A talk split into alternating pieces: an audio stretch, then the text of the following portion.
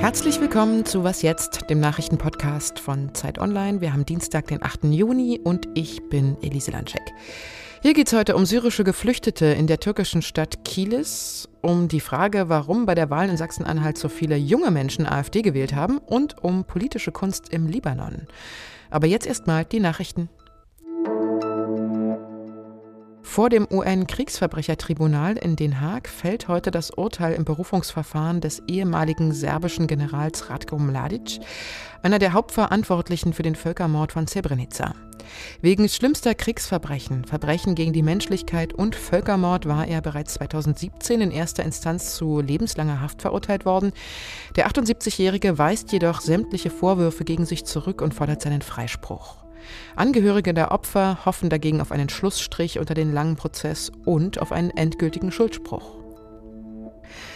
Faire Asylverfahren, Rechtsberatung und effektiver Rechtsschutz. 14 Organisationen und Verbände fordern die EU-Staaten in einem Appell auf, weiter Geflüchtete aus Griechenland aufzunehmen.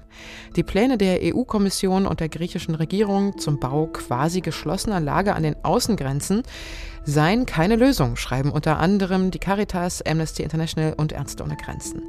Verfahren an Außengrenzen dürften künftig nicht zum Standard werden, warnen die Menschenrechtsorganisationen. Redaktionsschluss für diesen Podcast ist 5 Uhr.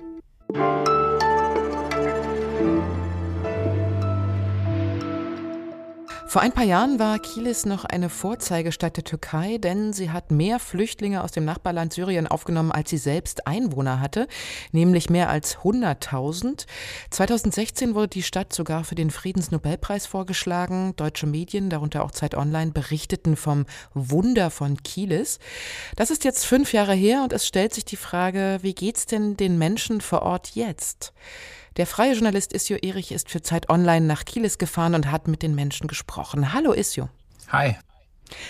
Du bist gerade aus Kielis zurückgekommen. Was war denn der prägendste Eindruck, den du von dort mitgenommen hast? Also es ist ziemlich schnell, ziemlich offensichtlich, dass es sowohl Syrern als auch Türken im Augenblick in Zeiten der Pandemie sehr schlecht geht. Und sehr prägend für mich war das Erlebnis, nachdem mir viele Syrer gesagt haben, dass die Beziehungen zu den Türken trotz alledem weiterhin eigentlich noch gut sind. Ähm, der prägendste Moment war, als mir dann Türken sagten, dass es eben genau nicht so ist. Und äh, es war eine Situation in einem Gespräch mit einem äh, Großunternehmer, ähm, der sehr, sehr drastische Worte formuliert hat. Er sagte Sachen wie, die Syrer machen uns fertig oder es ist nicht genug für alle da. Und ähm, da haben sich meine schlimmsten Befürchtungen leider bestätigt. Hm, du hast ja mit Syrern viel gesprochen, hast sie auch begleitet bei der Arbeitssuche. Wie geht's denen? Eine ganz schwierige Situation. Also es sind in Zeiten der Pandemie immer mehr Syrer zu Tagelöhnern geworden, die jeden Tag aufs Neue darauf hoffen, dass sie irgendeine Arbeit finden. Ähm, meistens finden sie keine. Ähm, ich habe mit einem Syrer gesprochen, der sagte, vor der Pandemie hätte er an vier, fünf Tagen in der Woche Arbeit gefunden als Tagelöhner. Jetzt klappt das, wenn es hochkommt, auf an zwei Tagen.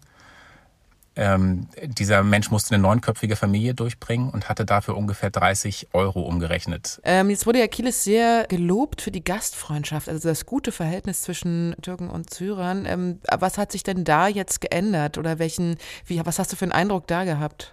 Ich glaube, dass es immer noch Türken gibt, ähm, die versuchen, den Syrern zu helfen. Allerdings merkt man immer stärker, dass die Stimmung kippt. Den Türken geht es einfach selbst sehr, sehr schlecht im Augenblick. Und die Bereitschaft zu helfen, schwindet. Ähm, auch die Bereitschaft, drastischere politische Maßnahmen im Rahmen der Flüchtlingspolitik zu akzeptieren, steigt. Ähm, ein Großteil der Türken ist auch laut Umfragen mittlerweile der Meinung, dass die Syrer in irgendeiner Form das Land wieder verlassen sollten.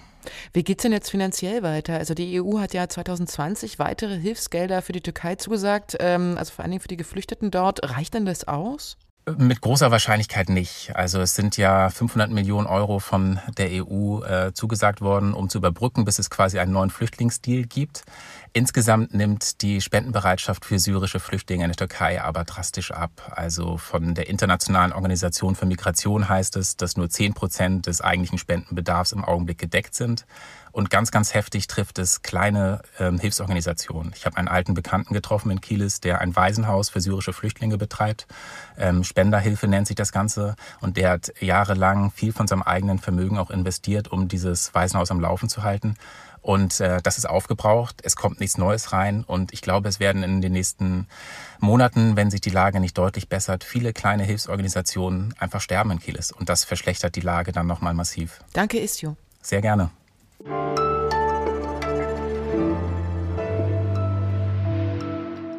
Und sonst so? Der Libanon ist nicht nur Krisengebiet, sondern auch kreativ und kulturell lebendig. Das ist die Botschaft von Yazan Halvani, einem der bekanntesten Graffiti- und Street Art Künstler des Landes. I hope people see my graffiti and see a different side of uh, the Middle East and Lebanon, which might not be clear in the most news channels. Als Yazan Halvani 1993 in Beirut geboren wurde, da war der 15 Jahre dauernde Libanonkrieg schon zu Ende. Doch der Krieg hat in seiner Heimatstadt Spuren hinterlassen. Die Stadtviertel sind bis heute geteilt in christlich und muslimisch. Früher haben hier Milizen auch kontrolliert.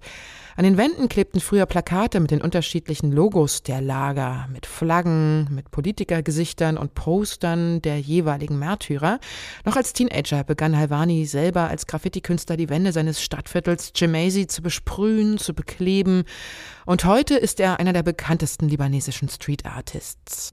Er bemalt Häuserwände meterhoch mit den Gesichtern libanesischer Sängerinnen, Poeten, Friedensaktivistinnen, einem syrischen Flüchtlingskind oder dem verstorbenen Obdachlosen von nebenan. Und zwar mit ganz filigranen Strichen und immer zusammengesetzt aus vielen tausend kleinen arabischen Kalligrafiezeichen. So ein bisschen wie aus dem Impressionismus heraus entstehen so riesige Gemälde, die weithin sichtbar sind und auch häufig fotografiert werden. Damit, so sagt Yasan Halvani noch, will er die Risse, die durch die Stadt und zwischen den Menschen hindurchgehen, zumindest ein klein wenig wieder kitten.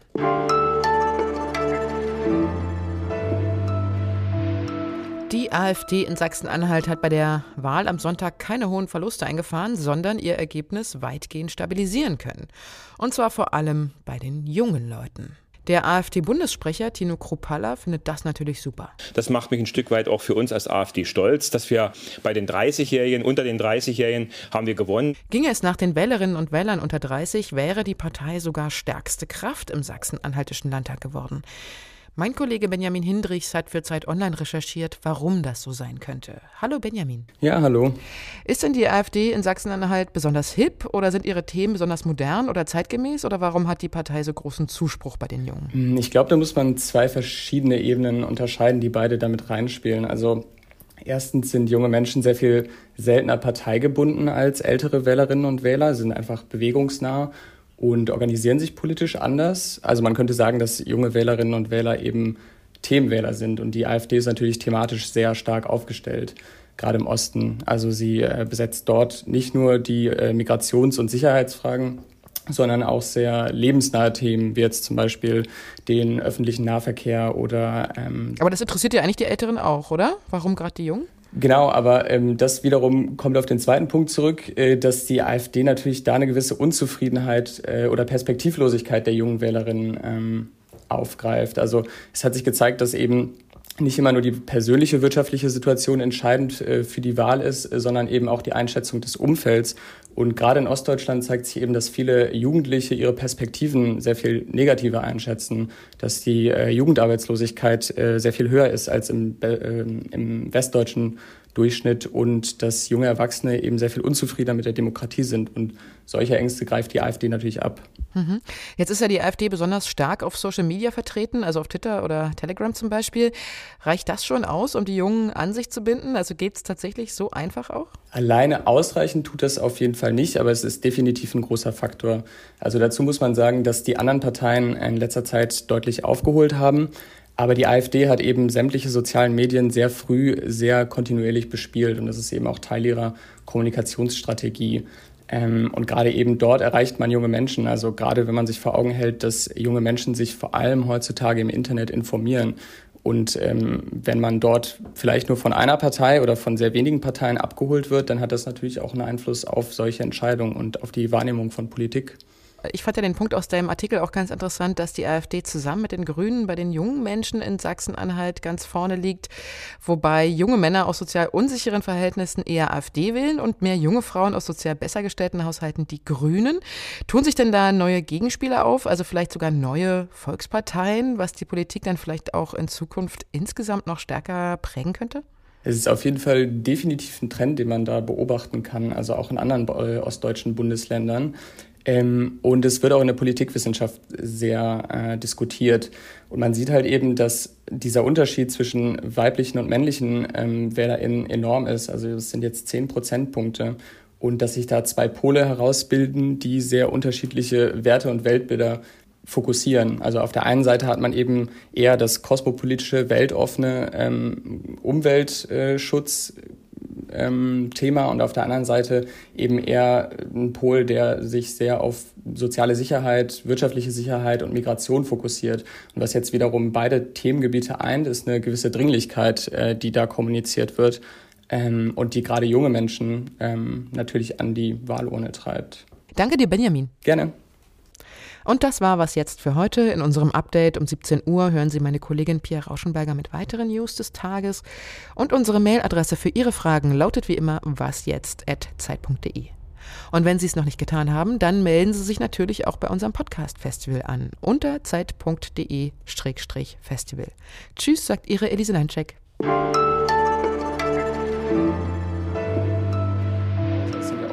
Regionen, die vom Strukturwandel sehr stark betroffen sind, wo die AfD starke Ergebnisse auch unter Jugendlichen und jungen Erwachsenen einfährt.